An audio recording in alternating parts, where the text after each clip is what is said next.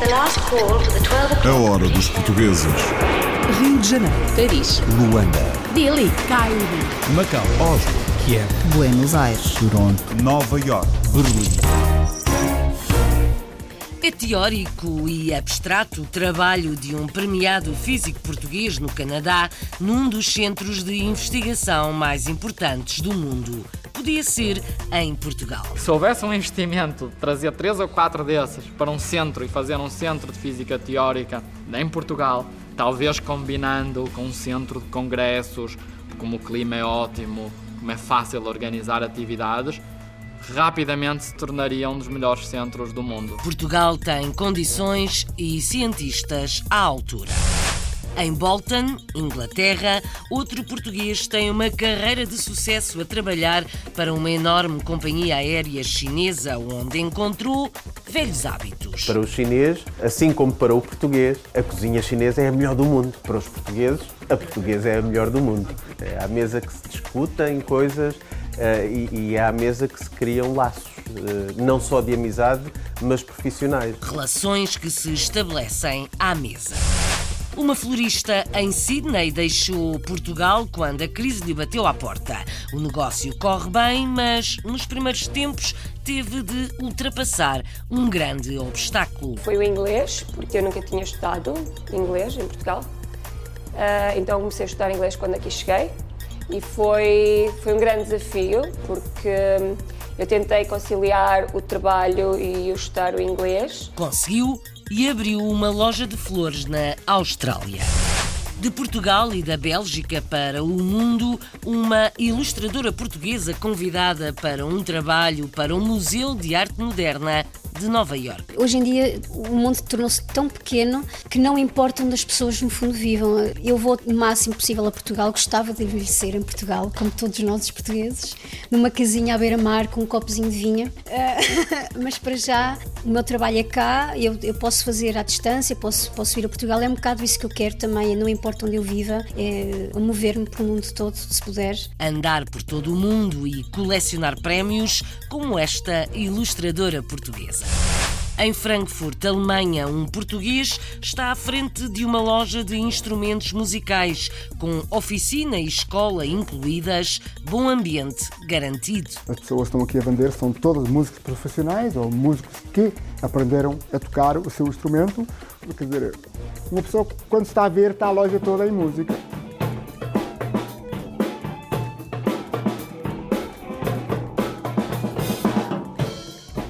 É assim quando os funcionários gostam do trabalho e decidem dar música. Do outro lado do Atlântico, Montreal, Canadá, subimos ao restaurante panorâmico e giratório de uma chefe portuguesa. Ela reconhece que Portugal está na moda. É um pouco uma mistura de clientes. A minha clientela é minimamente portuguesa, talvez para ser generosa, talvez 5% de clientes portugueses. Acho que os canadianos e os quebequenses apreciam muito a nossa cozinha portuguesa e acho que nós temos na moda. Portugal está na moda e os portugueses aproveitam. É também português o dono de um grupo de empresas do ramo da tipografia nos Estados Unidos. Há uns anos passou o negócio, mas voltou em grande com o filho a ajudar. Entramos outra vez no, no negócio aqui há uns 10 anos para trás. O meu filho Marco agora é que, é que está mais sobre isto. Penso que ainda não tenho muita ferrugem, mas, mas é bom, tenho a mentalidade you know, e, a, e a experiência antiga e ele entrando na fase mais de, dessa parte digital. A inovação do filho juntou-se à experiência do pai.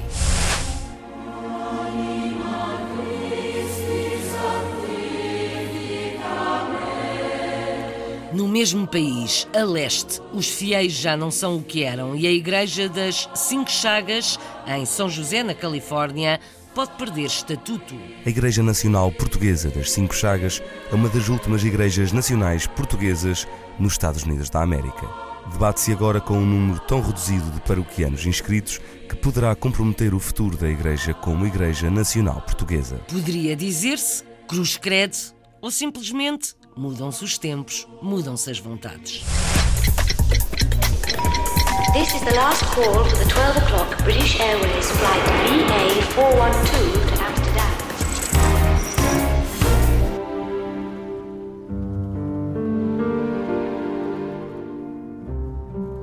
Mentes brilhantes as que trabalham no Perimeter Institute em Waterloo, no Canadá, um centro de física teórica onde só entram os melhores do mundo.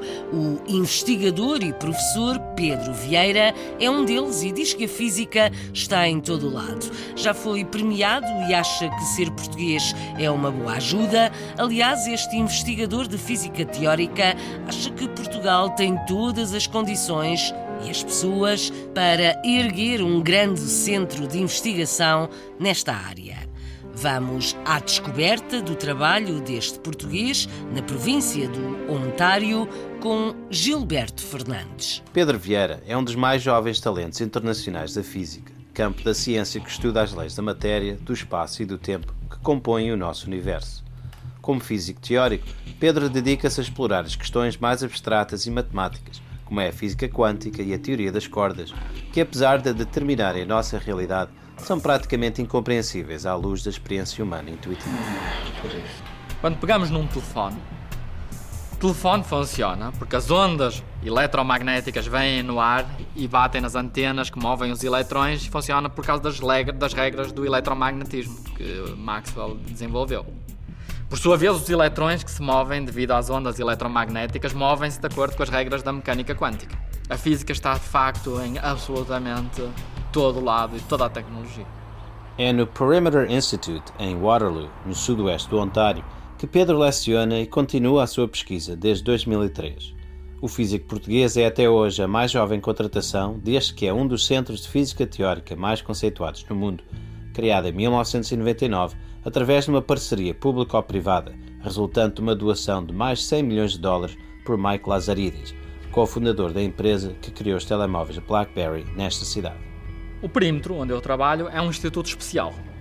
É um instituto em que somos 20 professores, aqui permanentes no perímetro, dos quais, se eu não estou em erro, dois são canadianos. Para entrar no perímetro é necessário, de facto, ser uma das melhores pessoas do mundo em física teórica e a ideia é colocar todas essas pessoas num edifício, dar-lhes café e ver o que sai.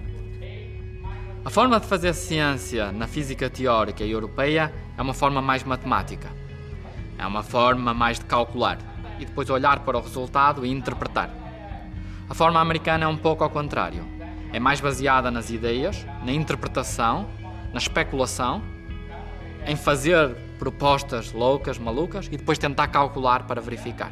E isso foi uma das razões pelas quais eu quis vir para o Canadá, porque eu quis combinar a minha formação europeia e a minha forma de fazer física europeia com uma forma de fazer física norte-americana para, da combinação entre as duas, tentar fazer coisas novas que de outra forma não existiriam. Fruto desta combinação, Pedro e a sua equipa conseguiram resolver matematicamente uma das teorias mais complexas da física quântica. Esta inovação valeu-lhe em 2015 a conceituada medalha Gribov da Sociedade Europeia da Física, que cada dois anos distingue físicos com menos de 35 anos de idade.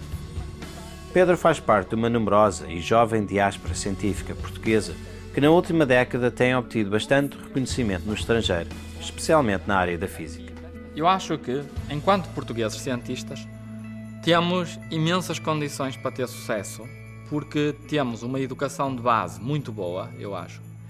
E depois, com o facto de ser trivial movermos-nos dentro da Europa, e no mundo não trivial, mas bastante fácil, temos os benefícios da educação inicial e não temos as desvantagens de, do facto da investigação não estar ainda tão desenvolvida, porque no início da nossa carreira de investigação podemos facilmente ir para outros, para outros lugares e ter sucesso lá fora se houvesse um investimento de trazer três ou quatro desses para um centro e fazer um centro de física teórica em Portugal, talvez combinando com um centro de congressos, como o clima é ótimo, como é fácil organizar atividades, rapidamente se tornaria um dos melhores centros do mundo e certamente um dos melhores da Europa, com um potencial enorme, porque temos ótimos cientistas e ótimas condições do ponto de vista de convidar pessoas para desenvolver ciência. Cientistas, aventureiros e hospitaleiros, assim são os portugueses, na opinião de Pedro Veiga, físico teórico, por agora radicado no Canadá.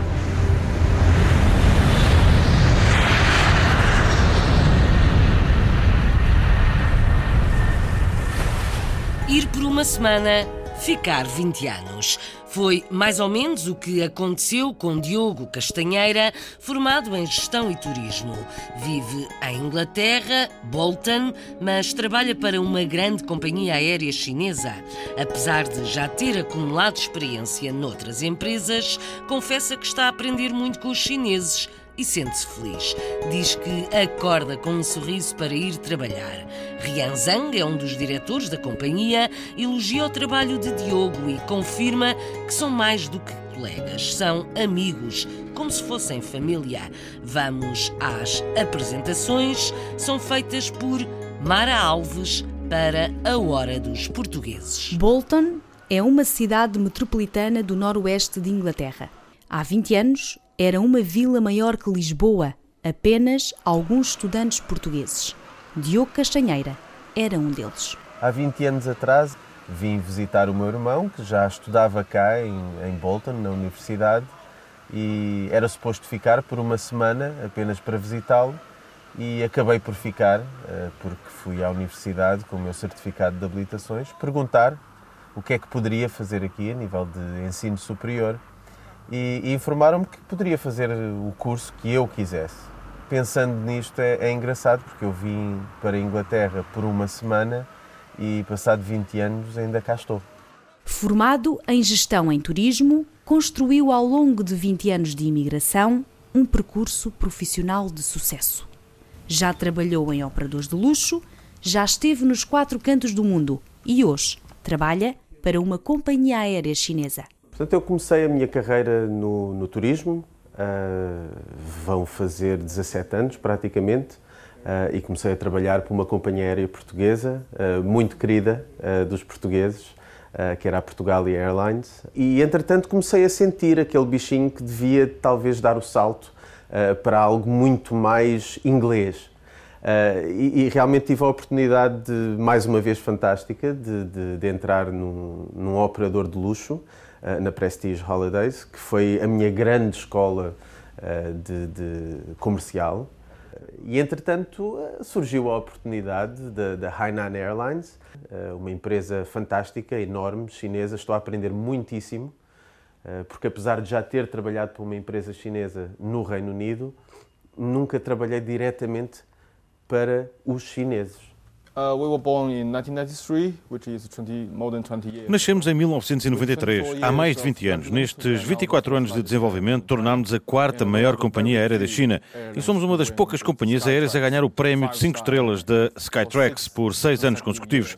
Lançámos esta rota Manchester-Pequim em junho do ano passado, em 2016, e tem sido um grande sucesso. A personalidade do Diogo é muito boa. Nós não somos apenas colegas, mas somos também família, irmãos, grandes irmãos. Uma das funções de Diogo é criar a ponte entre estas duas culturas. E como bom português, é à mesa que se estreitam laços. Para o chinês, assim como para o português, a cozinha chinesa é a melhor do mundo. Para os portugueses, a portuguesa é a melhor do mundo. É à mesa que se discutem coisas e, e, é à mesa que se criam laços, uh, não só de amizade, mas profissionais. Estou extremamente satisfeito de trabalhar para esta empresa. Uh, como disse, o, o respeito profissional é muito mais do que um bom salário. acordar de manhã, todos os dias, com vontade e, e com sorriso para vir para um escritório, para ir ver clientes, para promover um produto que nós acreditamos, é meio caminho andado para ter uma vida feliz. 20 anos de imigração. Diogo Castanheira não poderia estar mais feliz. Um homem feliz e certamente com notícias do seu país. Como passa, sou contente. Como está, senhor feliz? Diga a gente, diga a gente, como vai este país? 1975. A rábula de Nicolau Breiner e de Hermann José fez furor e continua viva na memória de muitos portugueses.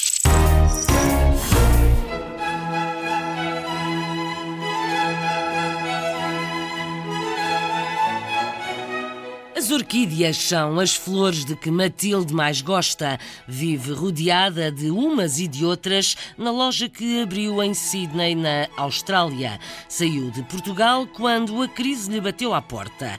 Partiu para o outro lado do mundo sem saber inglês e essa foi a sua maior dificuldade. Mas Matilde teve um grande apoio de outro florista, Ferdinando de Freitas. Agora o negócio corre bem à portuguesa, vende flores, faz arranjos e dá workshops, como vamos ouvir nos testemunhos das participantes. Uma florista na Austrália com que Filipa Santos conversou. Matilde Esteves, florista, chegou à Austrália há cerca de 4 anos e explica-nos o porquê. O que me trouxe cá foi uma decisão familiar, digamos. Eu vim para ver primeiro com o meu filho mais velho e depois decidimos mudar-nos para cá para dar mais oportunidades e para podermos ajudar mais os nossos filhos também. E realmente encontramos na Austrália, por enquanto, aquilo que não estávamos a conseguir realizar em Portugal, na fase que viemos, que era bastante difícil. Perguntámos a Matilde de onde vem a paixão por flores. Eu escolhi ser florista porque era uma paixão que eu tinha já desde muito jovem. Em Portugal comecei a minha atividade quando eu tinha 22 anos. Realmente eu adoro flores, gosto imenso de criar de partilhar aquilo que eu gosto com os outros e gosto de ver os resultados finais, a parte da decoração, e acho que as flores se enquadram com tudo aquilo que na nossa vida, que se passa à nossa volta e faz as pessoas muito felizes. Matilde confessa as dificuldades e desafios porque passou até abrir a loja Vila Flor Floral Design. Primeiro foi o inglês, porque eu nunca tinha estudado inglês em Portugal. Ah, então comecei a estudar inglês quando aqui cheguei e foi, foi um grande desafio porque eu tentei conciliar o trabalho e o estudar o inglês. Entretanto, eu conheci uma pessoa que tinha uma loja também, que é o Garlands, o Ferdinando. Foi um grande suporte quando eu o conheci e realmente foi ele que me inspirou outra vez, porque eu consegui uh, com ele ver que realmente eu conseguia continuar aquilo que eu estava a fazer. A barreira principal foi realmente a língua, enquanto eu não senti preparada, foi isso. Mas tive a sorte de realmente ter encontrado o Ferdinando, foi um dos floristas por último com quem trabalhei há algum tempo e não só e trocamos muitas ideias em termos daqui o que é que aqui se gosta o que é que se faz lá o que é que se pode enquadrar então foi foi esse foi o maior desafio foi a língua realmente é também aqui na loja que Matilde dá por vezes workshops Quisemos saber o que leva as pessoas a inscreverem-se nos mesmos. Eu sempre quis saber fazer arranjos de flores, portanto, quando soube que havia um workshop, quis vir para depois fazer arranjos em casa.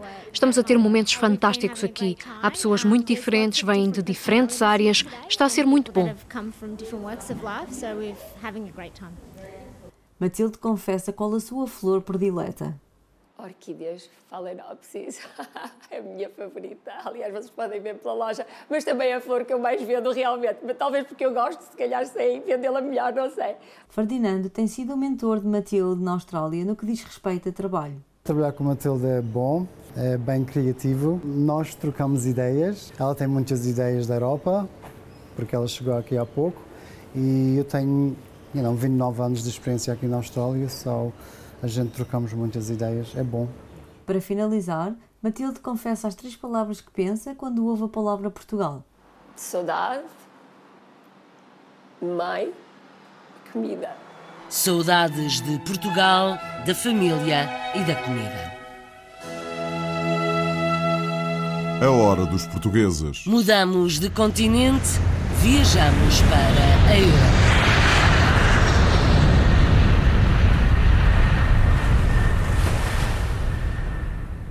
Aterramos em Antuérpia para conhecer uma mulher do Norte que é uma cidadã do mundo. Fatinha Ramos mudou-se para a Bélgica, mas continua a trabalhar para Portugal e não só. É ilustradora e já recebeu vários prémios. Atualmente prepara a ilustração de um livro de arte para crianças, encomenda do MoMA, o Museu de Arte Moderna de Nova York. Sonha voltar a Portugal, mas sente-se bem em qualquer lugar, como conta ao Carlos Pereira, A Hora dos Portugueses, na Bélgica. Fatinha Ramos nasceu em Aveiro, estudou design e comunicação no Porto, onde conheceu um belga da Flandres. Foi com ele que veio morar para Antuérpia e já cá está há 16 anos. Começou por fazer design gráfico e agora é ilustradora. Portanto, como uma, vez que eu tinha estudado design gráfico no Porto, uh, comecei a trabalhar cá em Antuérpia como diretora artística e, um, e designer gráfico, em design gráfico, mas no, no, fundo o que eu sempre quis fazer foi ilustrar. Então, há três anos atrás, quatro anos, uh, tive finalmente uh, o portanto, comecei finalmente a ilustrar o primeiro livro ilustrado por Fatinha Ramos foi As Fábulas de La Fontaine, um clássico da literatura infantil, editado em Portugal pela Porto Editora. Uh, esse, esse, esse, livro já foi diversas vezes, portanto, algumas dessas ilustrações um, premiadas internacionalmente pela Society of Illustrators em, em LA, está, teve exposto em LA já agora também, uh, foi selecionado para o NAMI Concurso na Coreia e para o Global Illustrations Awards também, pronto, tem sido, pronto, acho que as ilustrações correram bem e eu espero que a Porta Editora esteja contente com o resultado. Fatinha Ramos coleciona prémios internacionais e depois de um primeiro livro editado em Portugal, surgiu um segundo, editado na Bélgica. O segundo livro chama-se Ik ben heel veel liefde, uh, em holandês, e que significa Eu sou muito, muito amor e é escrito por Wally de Donker, que é neste momento o presidente de IBI. Fatinha Ramos está agora a trabalhar num livro sobre a pintora Sónia Delaunay. O livro deve ser lançado em junho deste ano e é editado pelo MoMA de Nova York. E é sobre a história de, da Sónia Delaunay que leva o filho dela, Charles, de 6 anos. Portanto, eh, isto é baseado uh, em personagens reais. Portanto, eles, o casal Delaunay realmente teve um filho chamado Charles e ela leva o filho. Uh, no, no, mundo dela, portanto, eles viajam pelo mundo imaginário dela. O mundo imaginário de Fatinha Ramos navega entre dois países: Portugal, claro, e a Bélgica. Mas cada vez há também mais belgas a gostarem de Portugal. Hoje em dia o, mundo está tão, está, tornou-se tão, tão pequeno que não importa onde as pessoas no fundo vivam. Eh, eh, eu vou o máximo possível a Portugal, gostava de envelhecer em Portugal, como todos nós os portugueses, numa casinha à beira-mar com um copozinho de vinha. Uh, mas para já, pronto, vou tentando para já o meu trabalho é cá, eu, eu posso fazer à distância, posso, posso ir a Portugal, é um bocado isso que eu quero também, não importa onde eu viva, é andar a, a, mover-me pelo mundo todo, se puder. Fatinha Ramos mostra-nos que é possível ser portuguesa, morar em Antuérpia e trabalhar para o mundo inteiro. RDP Internacional. Portugal aqui tão perto.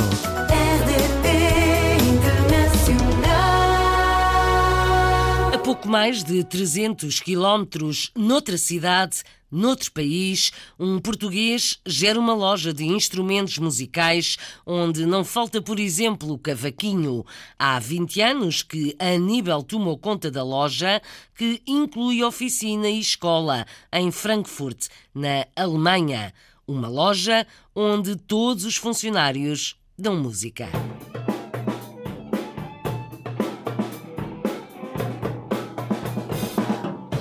Aníbal Gonçalves é pianista e dono da loja, Rita é professora de piano, Olivier agarra, por exemplo, nas guitarras e Bruno é baterista. Às vezes o trabalho parece uma festa. A reportagem para a Hora dos Portugueses é de Marisa Fernandes. Music House am Dornbusch é o nome da loja de instrumentos musicais sediada na cidade de Frankfurt, que é gerida pelo português Aníbal Gonçalves há quase 20 anos. Há 20 anos que a loja é minha, sou proprietário dessa loja, mas praticamente trabalhar fixo, já que estou há 30, acho que normalmente tinha eu mais ou menos 5 anos, e praticamente comecei logo, mesmo na escola e tudo, a gostar da, da música. Eu, desde os meus 7 anos, toco piano, também aprendi aqui, toquei em vários grupos uh, portugueses, e era uma coisa que quando vinha para aqui para, para a música, para as aulas, Gostava de ficar aqui a ver como é que isso funcionava, como é que se vendia instrumentos. E depois, um dia, comecei aqui a trabalhar e depois o, meu uh, ex-patrão, com problemas de saúde, teve que deixar a loja. E eu só tive duas possibilidades, ou ir uh, para o fundo de desemprego ou ficar com a loja. E era uma coisa que eu fazia com, com muito amor, eu gostava, sempre gostei disso. E sim, ok, continuei para a frente, já há 20 anos que estou aqui metido nisto e de queira que dure mais 20 ou mais. O que é que podemos encontrar neste espaço? Temos aqui praticamente todos os instrumentos musicais, seja guitarras, pianos, violinos, uh, uh, todos os uh, instrumentos que são precisos para percussão, como baterias, temos cavaquinho, um cavaquinho tradicional português, aqui também, também se vende de vez em quando, não muito, mas vai-se vendendo. A parte mais moderna do cavaquinho, que chama hoje ukulele, que é muito, muito, muito vendido. E praticamente quase tudo. Nesta parte temos aqui a base do, das guitarras eletrónicas, como as guitarras acústicas ou eh, guitarras com corda de aço ou de metal. Na, na outra parte temos a, a parte das guitarras clássicas e a parte das teclas, os nossos pianos, os nossos keyboards, microfones e tudo isso que são precisos. Na parte de baixo temos a nossa oficina, onde nós reparamos os nossos instrumentos Reparemos aqui praticamente todos os instrumentos. Temos a nossa parte de apresentações das baterias, também estão lá embaixo. E uh, temos a escola, onde demos aulas uh, para todas as idades. A maioria dos alunos que temos são, são crianças e, de momento, temos com cerca de 70 alunos. Eu trabalho aqui há três anos. Vêm cá crianças de todos os pontos da Europa e muitas delas são portuguesas. Estou muito agradecida ao Aníbal Gonçalves por me ter dado a possibilidade de trabalhar aqui. É um chefe muito bom, é justo, humano. Para mim, isso é muito importante. E o facto dele ser português não interessa nada. Eu adoro Portugal. Nunca lá estive, mas tenho planos para lá ir. Não sei falar português, mas estou agora a aprender. Bom dia, menina bonita. Trabalho aqui há um ano e meio. Sou responsável por quase tudo: a venda de instrumentos, a gestão do site, da loja online e da página no Facebook. Sou responsável por tudo o que tem a ver com relações públicas. Und unsere Facebook-Seite. Also ich bin quasi zuständig für alles, was mit PR zu tun hat. Eu nasci aqui. Nem sou mais português do que alemão. Adoro música, como eu já toco há 15 anos de bateria. Já estou aqui há um ano e meio agora. Praticamente, se vierem clientes aqui com, com o tema da bateria, tento dar a melhor informação para eles, que é para eles dizerem: Ah, tá bom, uh, aqui nesta loja trabalham pessoas que sabem o que vendem. E uma pessoa gosta de vir todos os dias vir para aqui para o trabalho. As pessoas que estão aqui a vender são todas músicos profissionais ou músicos que aprenderam a tocar o seu instrumento. Quer dizer, uma pessoa, quando está a ver, está a loja toda em música.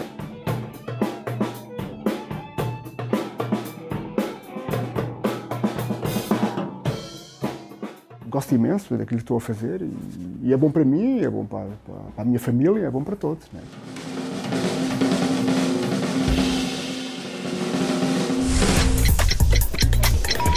This is the last call for the 12 o'clock British Airways flight VA412 to Amsterdam.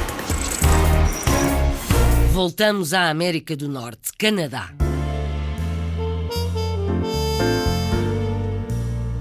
Subimos ao alto de uma torre em Montreal para espreitar a vista panorâmica num restaurante giratório. A comida é responsabilidade da chefe Helena, Helena Loureiro, nascida no Ribatejo, formada em Lisboa, especializada no Canadá.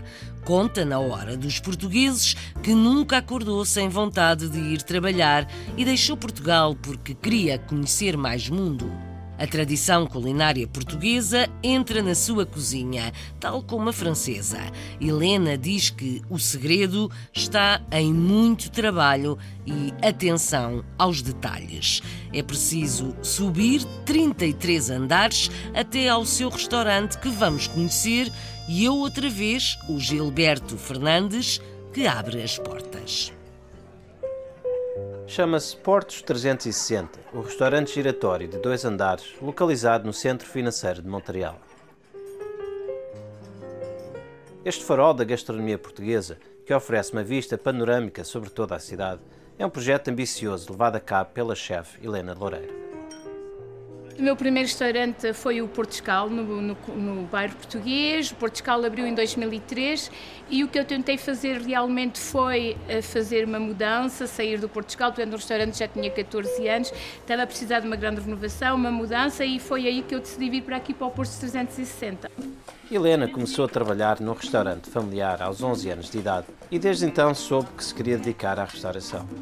Formada no Instituto de Hotelaria de Lisboa, Helena especializou-se já em Montreal em cozinha francesa. No entanto, a tradição gastronómica portuguesa foi sempre a sua paixão.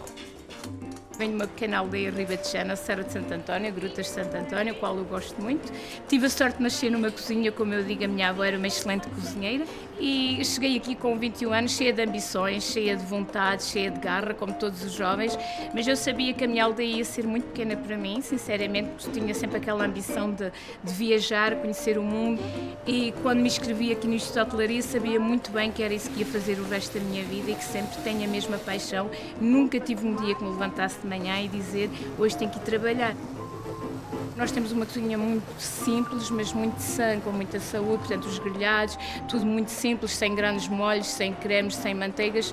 E acho que isso está muito na moda e é isso que nos faz também. É, acho que é uma cozinha de produtos. Nós trabalhamos bons produtos de alta qualidade, desde o nosso peixe ao nosso polvo, ao nosso marisco, é tudo produtos de muito boa qualidade e é isso que nos diferencia.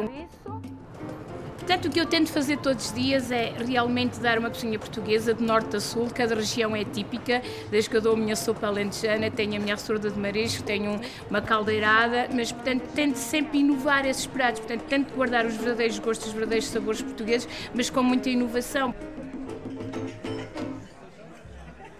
A cozinha de Helena é uma das mais distintas e requintadas referências da gastronomia portuguesa em Montreal, cidade onde a oferta na restauração é bastante extensa é um pouco uma mistura de clientes. Nós temos num, num sítio onde era um hotel, que é uma residência de estudantes, onde há estudantes de 60 países diferentes. A minha clientela é minimamente portuguesa, talvez para ser generosa, talvez 5% de clientes portugueses. Uh, onde realmente as pessoas, acho que os canadianos e os cabequenses apreciam muito a nossa cozinha portuguesa e acho que nós temos na moda. Numa indústria altamente competitiva, o sucesso de Helena depende em grande parte da sua capacidade de liderança, de uma extensa equipa de empregados. É um trabalho com muito caráter, nós temos que ter muito caráter, ainda continua a ser, como digo, sempre se afirmar muito na vida. Depois de gerir 107 empregados, claro que não podemos sempre ser sorridentes nem fáceis, mas eu acho que o que me tem sempre ajudado muito é ser uma pessoa com muita credibilidade, uma pessoa justa, honesta com as pessoas e é isso que faz com que os meus empregados tenham respeito por mim. E a parte humana, acho que sou uma pessoa muito humana, considero-me uma boa pessoa, mas uma pessoa que me afirmo muito bem na vida e nem sempre é fácil, tenho bastante caráter. Hoje a economia não, está fácil, nós temos que analisar muito bem os projetos, tem que ser com planos muito bem organizados para podermos ter algum fruto de, de todo o trabalho que temos tido, porque eu acho que o sucesso é só atrás de trabalho, trabalho, trabalho e muito trabalho. Não há magias neste negócio, é só trabalho e os detalhes. Não há milagres, mas antes trabalho e dedicação.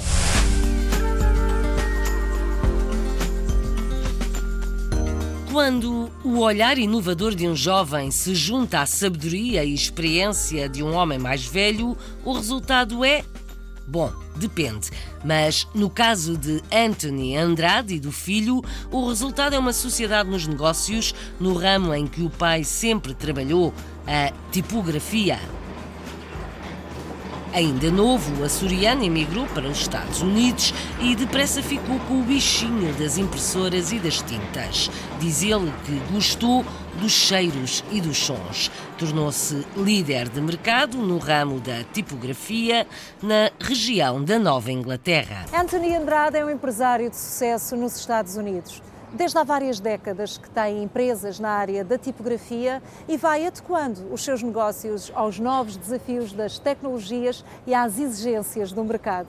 Margarida André a hora dos portugueses em Rhode Island. É natural da Ilha do Faial e emigrou com a família para os Estados Unidos em 1961, já com 14 anos de idade. Depois de cumprir o serviço militar, encontrou emprego como motorista numa tipografia em Boston e foi aí que começou o bichinho por esta área de negócio. Fiquei com aquele vício e gostei do cheiro das tintas e as máquinas e tudo isso.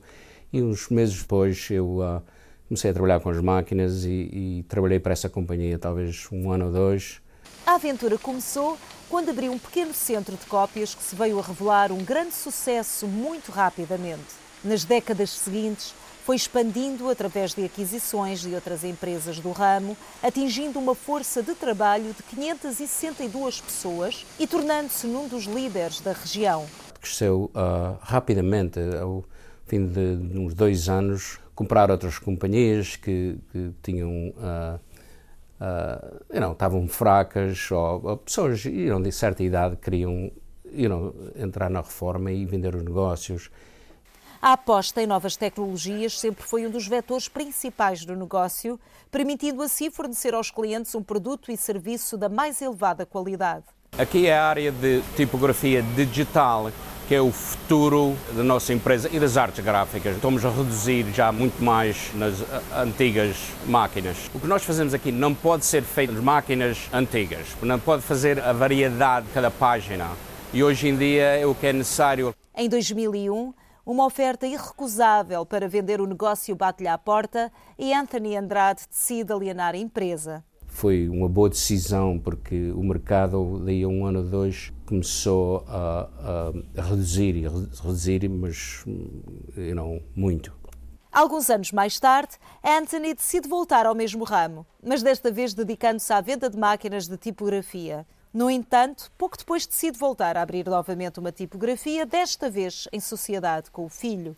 Entramos outra vez no, no, negócio aqui há uns 10 anos para trás. O meu filho Mark agora é que, é que está mais sobre isto. Penso que ainda não tenho muita ferrugem, mas, mas é bom, tenho a mentalidade you know, e, a, e a experiência antiga e ele está entrando na fase mais de, dessa parte digital. Há alguns fatores que para Anthony são cruciais para o sucesso nos negócios. É provar que de facto fazemos um bom serviço. Aí é sempre o mais importante, é a qualidade e, e tratar o cliente you know, da forma que gostamos de ser também que eles nos tratem. You know.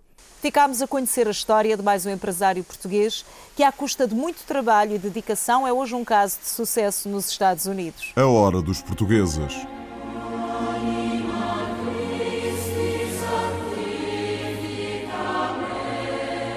Os fiéis já foram muitos, hoje em dia não são tantos. Está em risco de perder o estatuto que tem a Igreja Nacional Portuguesa em São José, na Califórnia. Os paroquianos foram diminuindo ao longo dos anos, por isso a Igreja das Cinco Chagas pode perder o estatuto de Igreja Nacional Portuguesa.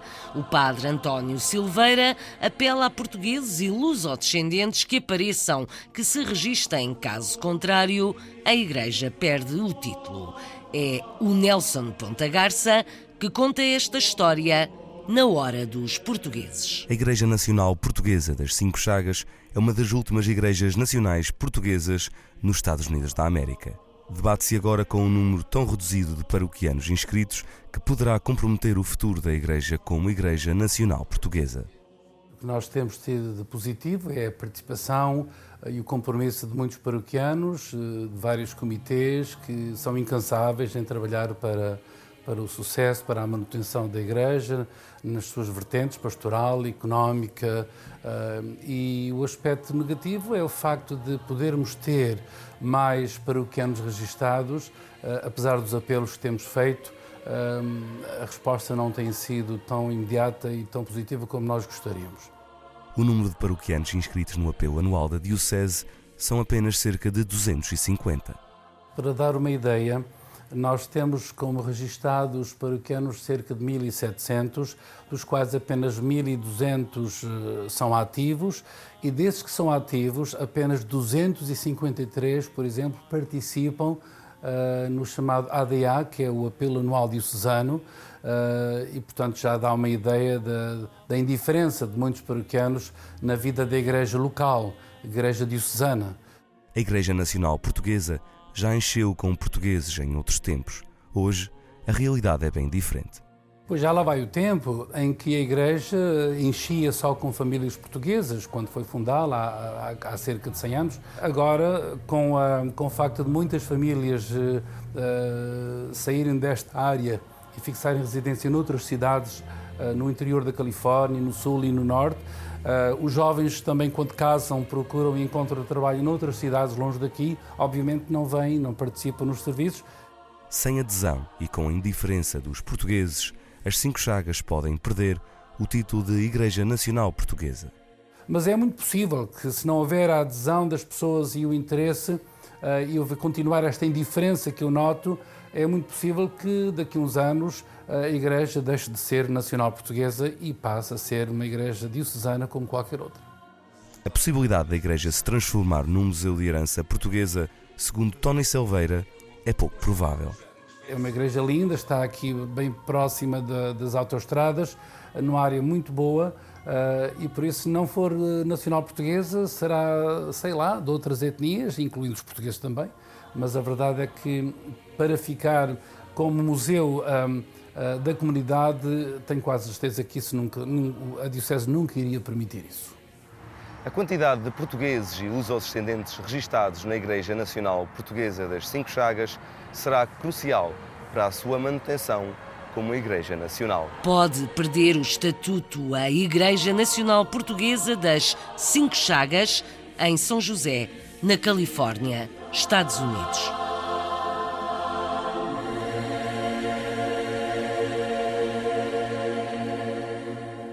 Entretanto, na Basílica da Nossa Senhora do Rosário de Fátima, tudo apostos para receber o Papa Francisco daqui a pouco mais de uma semana, no centenário das aparições aos pastorinhos, Francisco e Jacinta vão ser declarados santos.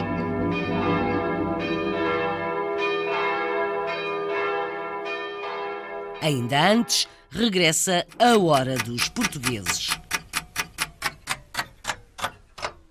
Esta já passou, para a semana há mais e todos os dias, a Hora dos Portugueses, em poucos minutos na rádio, nesta rádio. A Hora dos Portugueses, com apoio técnico de João Carrasco, sonoplastia de Paulo Cavaco, edição e apresentação de Isabel Gaspar Dias. A Hora dos Portugueses. Rio de Janeiro. Paris. Luanda. Delhi. Cairo. Macau. Oslo. Kiev, Buenos Aires, Toronto, Nova York, Berlim.